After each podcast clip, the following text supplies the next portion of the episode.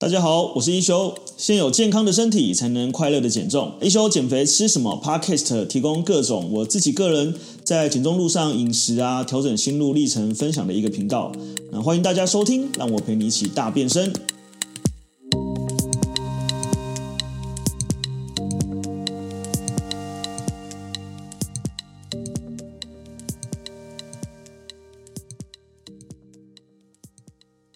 大家好，我是一休。然后今天这一集呢，要来教大家如何判断你需不需要减肥的三个方式。那为什么会想要聊这个话题呢？是因为就是你会觉得现在减肥好像变成一个全民话题，甚至变成一个社会压力。也就是说，这个今天呃，你看刚好大家听到这个期间，可能正在过年或刚过完年啊，你会发现亲戚打招呼的方式几乎都是哎呦。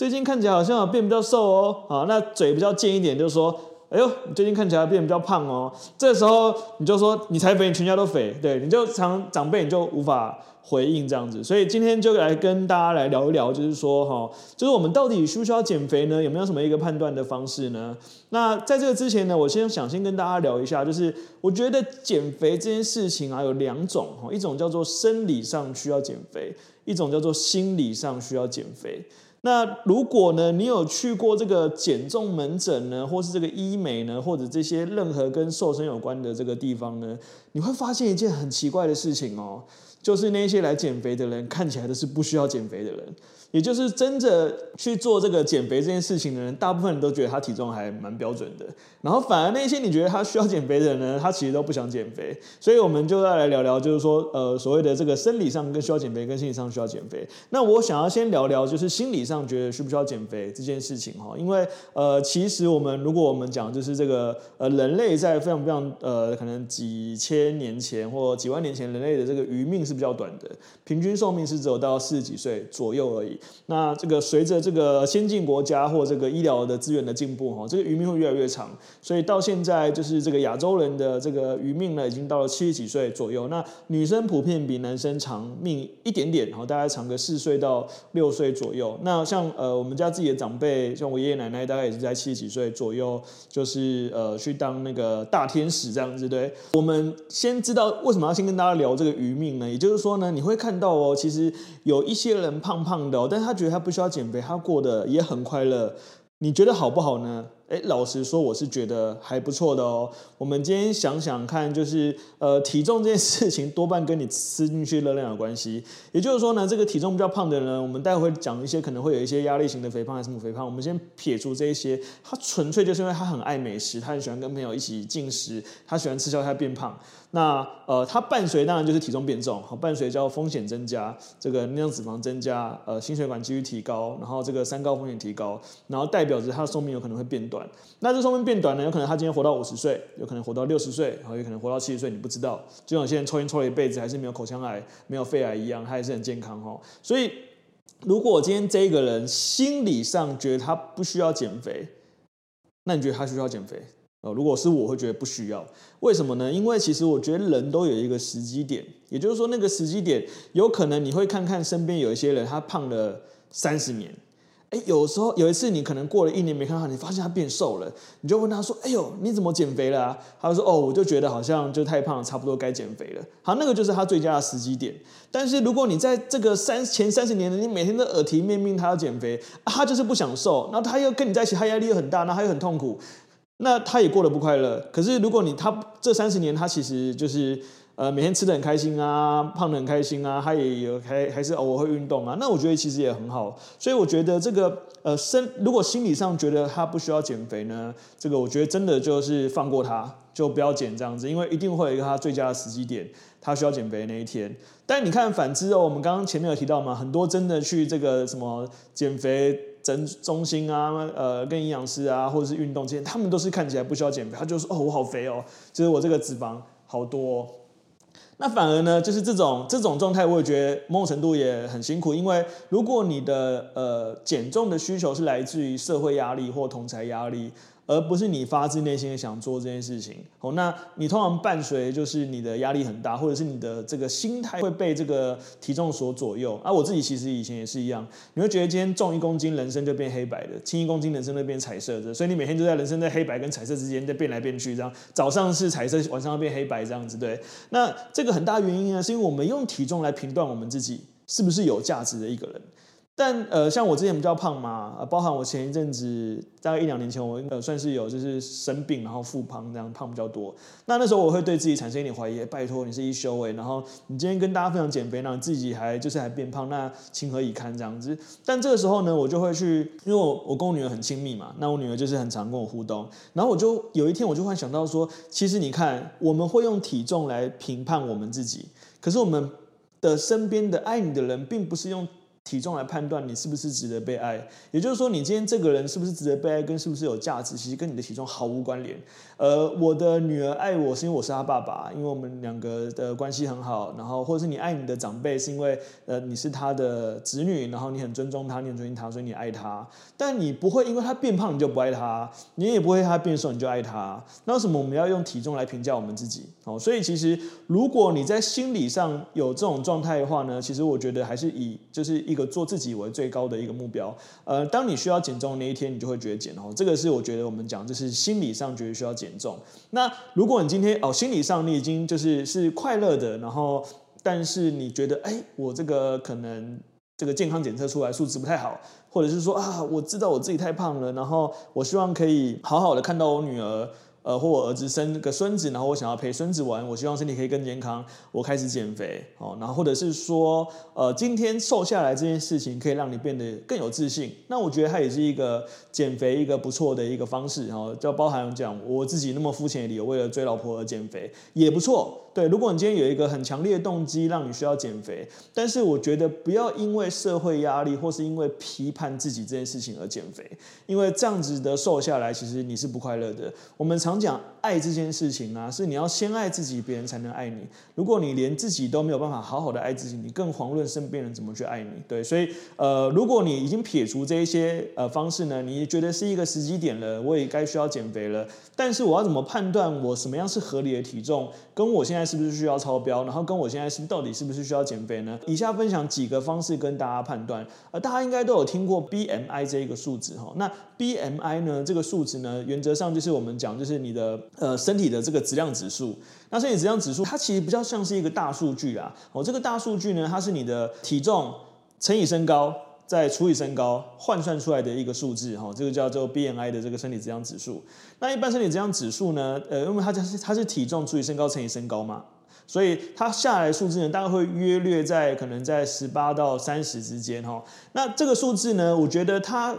大数据上面是有参考性的，也就是说，如果你的体重呢，就是乘以身高除以身高算下来之后呢，它如果是低于二十以下，哦，或低于十八以下。逻辑上呢，就是你的体重已经是相对正常，哦，这个时候其实你可以放宽心一点，因为人都会有脂肪，没有人坐下来肚子没有没有没有一点肉可以捏这样子，就很多人很苛刻说，啊，你看我坐下来肚子有一圈肉，靠腰谁坐下来没有肥肉？每个人都有，好不好？不要太苛刻自己，那些超级模特坐下来也是有一圈肉可以捏的这样子，对。所以这个时候，如果你的数字是落在这个范围里面，我觉得还 OK。那如果你已经数字是落在二十五、二十六、二十七。呃，之间呢，二十八，这个时候有时候会不会会过重？可是这个时候这个数字开始就会有点失真了，因为呃，我们呃前面好几集有讲过，说我们的体重有分，就是。呃，待会会聊到了。我们体重有分，其实骨骼肌，呃，有分脂肪，有分水分，然后还有这些内脏、这些平滑肌什么有的没的肌这样子对。所以，如果你今天是一个肌肉量大的人呢，你是有可能 BMI 超标的哦。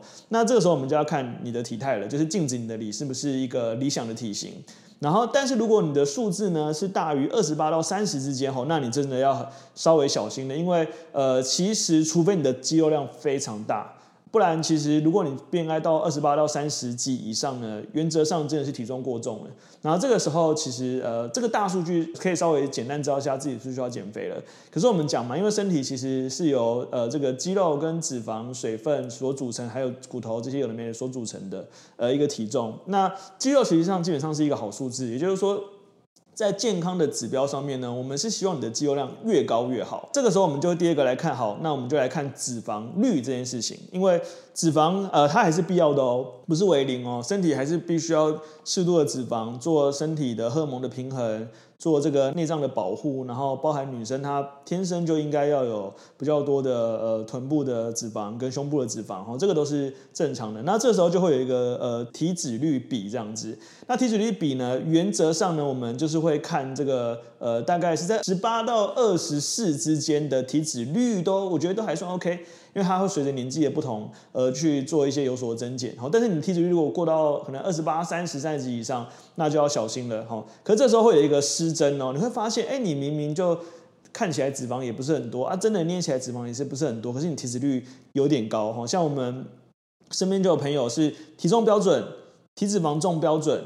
肌肉量偏低。哦，那体脂率就是蛮高的。那因为它叫体脂率嘛，它其实是肌肉跟脂肪之间的一个比例，哈。所以呃，原则上呢，如果你的就最理想，你可以去做那个。呃，像是 InBody 啊，或是一些身体组成仪的这个测量啊，或是这个体重体脂的测量，这样它里面大概就会去划分你身体里面的肌肉跟水分，还有脂肪的重量这样子。那原则上呢，你的体脂率如果是我们讲过到二八到三十以上，那它其实逻辑上也会比较在生理上会比较需要减肥。那为什么会比较需要减肥？是因为当我们体重过重的时候，呃，脂肪的分布有这种有皮下脂肪跟内脏脂肪。哦，皮下脂肪呢就是不好看，但对健康有影响，但没有这么大。但是内脏脂肪呢，就是呃，除了不好看之外，它对于这个健康影响比较大，因为它会去影响你这个体内这一些，它可能会囤积在你的肝啊，囤积在你的这个身体的内脏的这个筋膜之间啊，然后它都会去降低这个内脏运作的效率，甚至有一些脂肪肝这样的状况。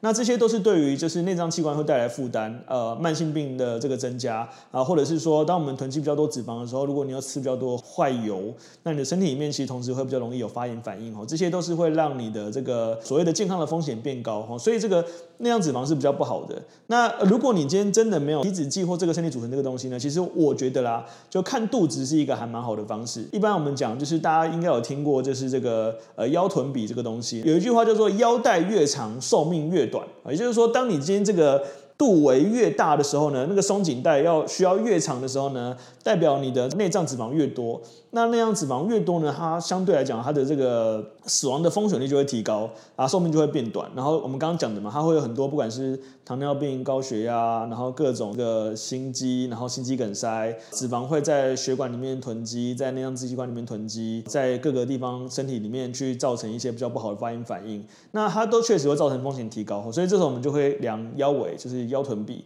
那腰臀比呢，基本上就是大家可以用一个皮尺量一下哈。其实我觉得真的很直观呢，你自己那个肚子哈比你的屁股还大了哈，原则上你就是过胖了啦。然后所以它其实有腰臀，女生的话是呃希望是在零点八五以下，就是腰围跟臀围的比率，腰围基本上要比臀围小哦，是才是比较正常的哦。那男性呢，基本上不要大于零点九，也就是说，如果我们看到一个呃男生，我们应该有看过那个。呃，居酒屋里面哈，可能会有一些男生，然后就肚子挺一个很大一个哈，基本上那个就是腰臀比过高啊。原则上这个就是叫做生理上其实都被判断是需要减重的。那当然我们刚刚前面有聊到说，这个减重其实跟你的这个心理有很大关系。所以虽然你如果生理上需要减重，可是如果你的心理上觉得哎没关系，我就是呃少活十年 walk in 啊这样子啊，我觉得也也 OK 啦，也也行啦这样子对。如果你的呃体脂也正常。肌肉也不错，BMI 也正常，那但是你就是看你的体重不爽，你就觉得你需要减肥。好，这个时候呢，我就非常建议你把你的体重体脂计丢掉。为什么？因为我们一般就是你会觉得需要减肥，表示你对你自己外观在意嘛。那你对你自己外观在意，就是说，呃，但我觉得这个两点，第一点叫做审美观哈。我记得我以前去做一个演讲呢，呃，就有一个女生就举手问了，她说就是一休哥，我想要请问一下，我要怎么？就他就是秀一下他自己的大腿，他说：“我觉得我的大腿很很很很肥很壮，然后我想要像那个就是那个模特那种娇娃咖，我要怎么可以变得像他这样子？”然后你知道我怎么回答他吗？我说：“先改变你的审美观，对，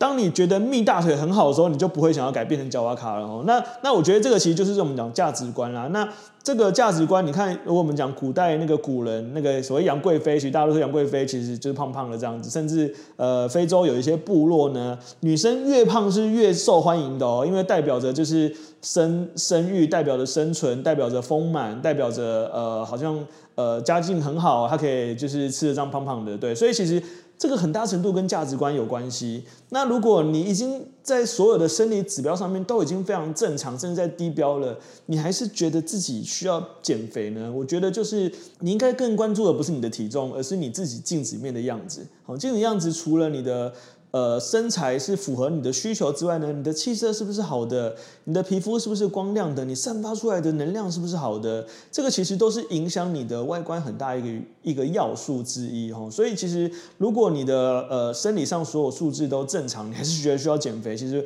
我觉得你要去重新去思考一下，就是这个第一个就是先观察镜子里面的你自己是不是你想要的那个样子，然后第二个就是那你的 role model 是谁？我们今天假设，如果你的 role model 是那个电视荧幕上面的艺人，或者是这个维多利亚模特里面的这个秘密的模特，或者是那个健美比赛的冠军，你要知道他们背后付出的努力是比一般人多的是三倍、五倍甚至十倍的。你有没有付出同等值的努力？如果有，你期望自己达成那样的目标哈，那当然我觉得是一个追求。可是如果你没有，你就是期望说啊，我可以变成那个样子，那我觉得你也是痴人说梦啊。当然，就是到那个阶段，如果你真的需要，你可以来找我们，我们可以去协助你达到一个专业的这个呃体态改造。因为毕竟我现在自己有一个自己的一休运动基地，那个大家可以自己稍微 Google 一下哈。所以我觉得这个就是叫做从那个体重跟从那个体脂肪还有 BMI 上面来来看。那第三个来看呢，就是我们会发现有一些人会说。哎，奇怪，我这几年我好像也没有特别吃特别多啊，可是我的这个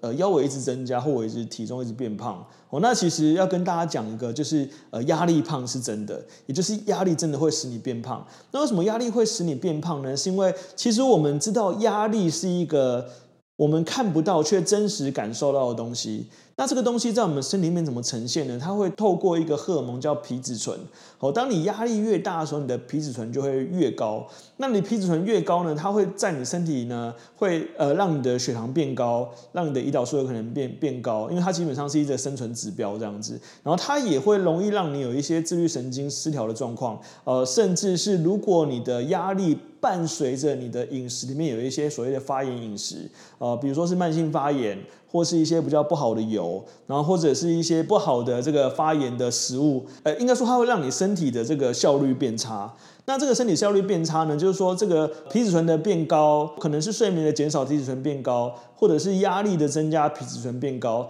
那这个时候我们身体很自然的会想要做一个就是解压这件事情哈。所以呃，我们常讲舒压，你知道现在我女儿他们才国小，常讲哦这个好舒压，我不知道在舒压什么东西。你现在国小哪里有什么压力这样？好，他们可能有求学的压力啊。对，但是就是像我们我以前的舒压方式就是大吃哈，我会。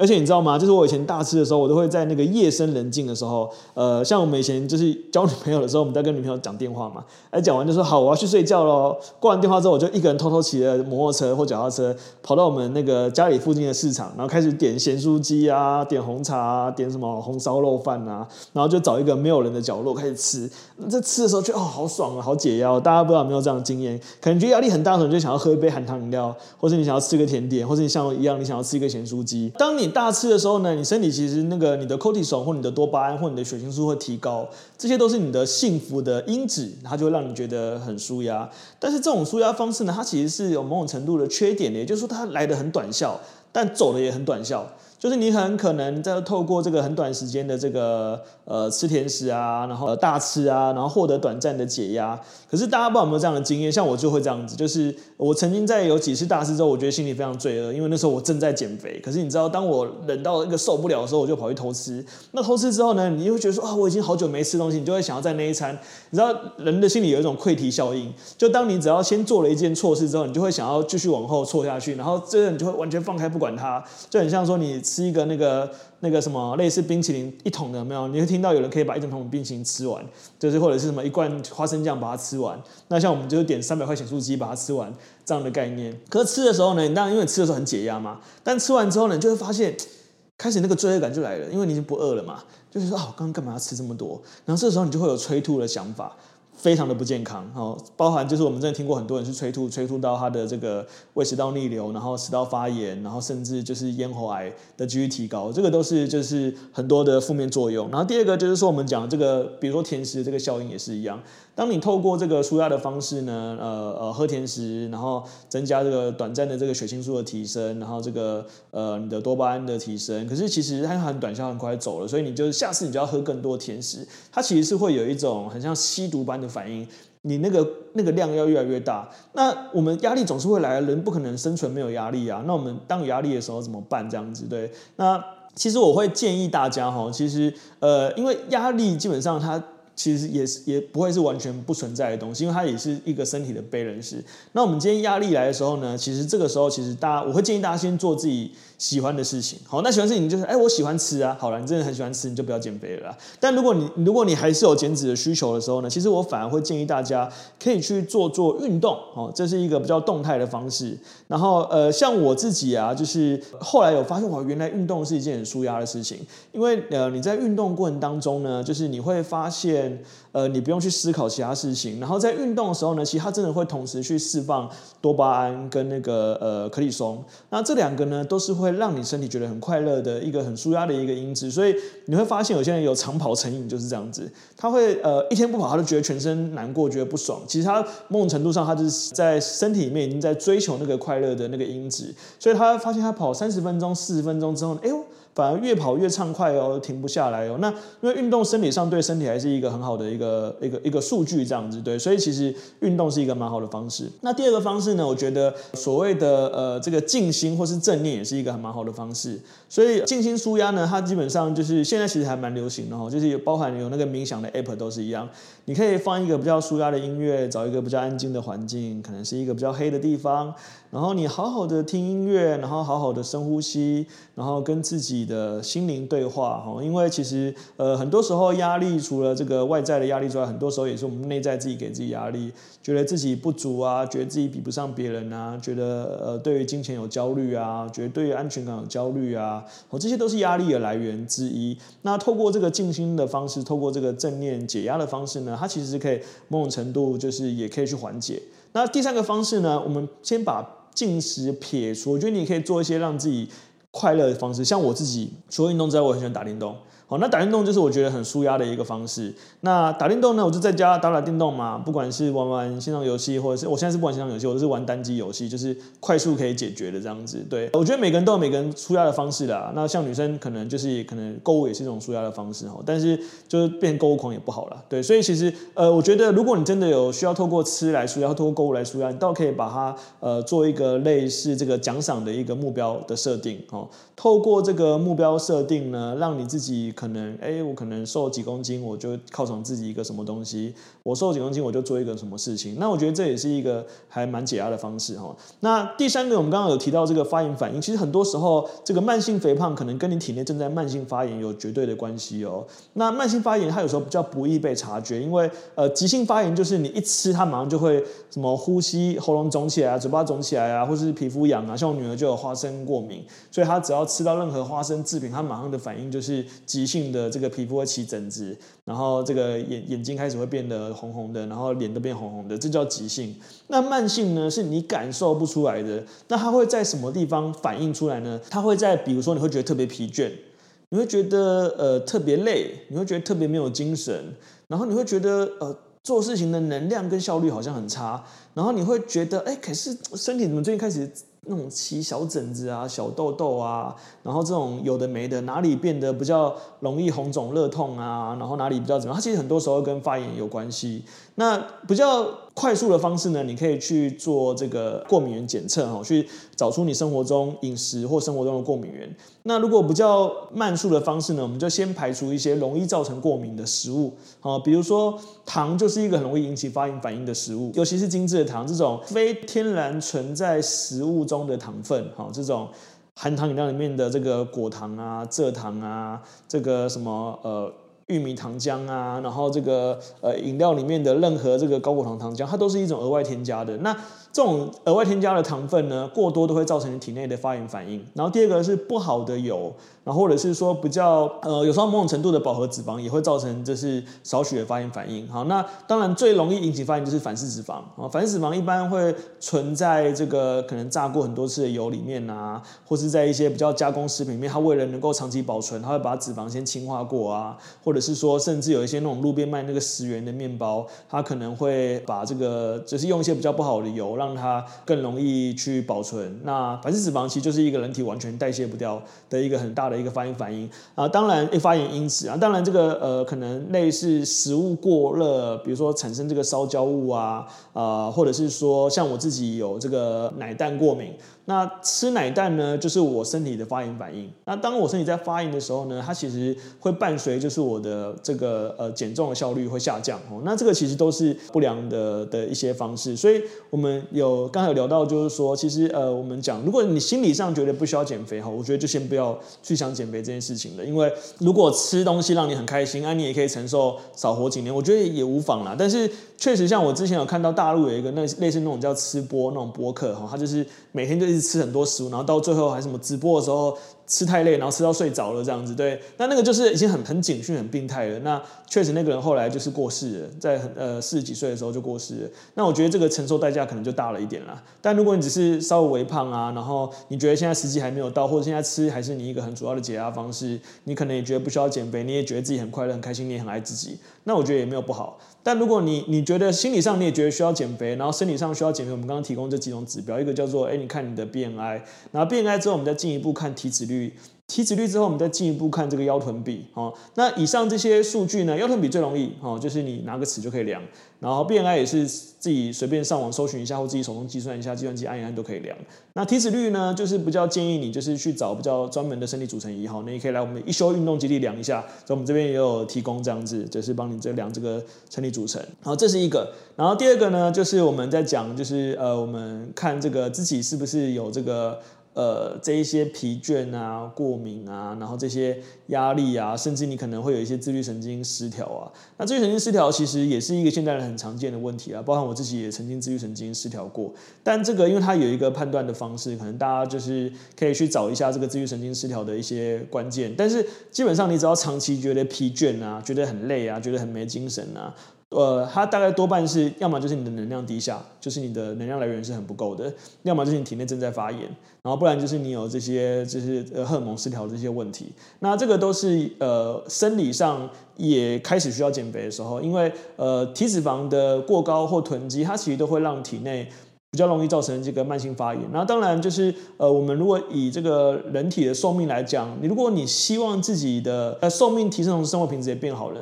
它就伴随着你的肌肉量一定要增加，你的心肺能力要增加。你的腰臀比要尽量是标准，然后甚至是你的脂肪可以在合理的数字就好。好，那这些都是去判断你自己是不是呃身体上需要减肥。那其实还有一个部分就是我们在讲，其实很多人啊，他某种程度变胖啊，也是一种营养不良哦。为什么？例如说他只吃单一食物，我们就还是举泡面这个比较精致的例子好了。哎，他常吃泡面，可是大家不知道有没有这个经验哈？哎，奇怪，我吃完这碗泡面，我还是很想吃别的东西，我就一直吃，一直吃，一直吃，然后吃到一个自己很撑很胀之后，你才开始停下来。因为身体其实是一个已经运行了几百万年的一个一个人体，它其实是非常呃一个精密的。所以当你的身体的这个能量不足或呃营养不足的时候呢，它会一直去要，希望你吃更多哈。所以其实你会发现呢、有时候我们在吃这种比较天然、比较偏向天然的蔬食的时候啊，那个感觉想吃东西饥饿感会大大的降低。为什么？除了这个纤维质有饱足感之外，很大一部分是因为。呃，在这个天然的从土里面、从地上长出来的食物里面，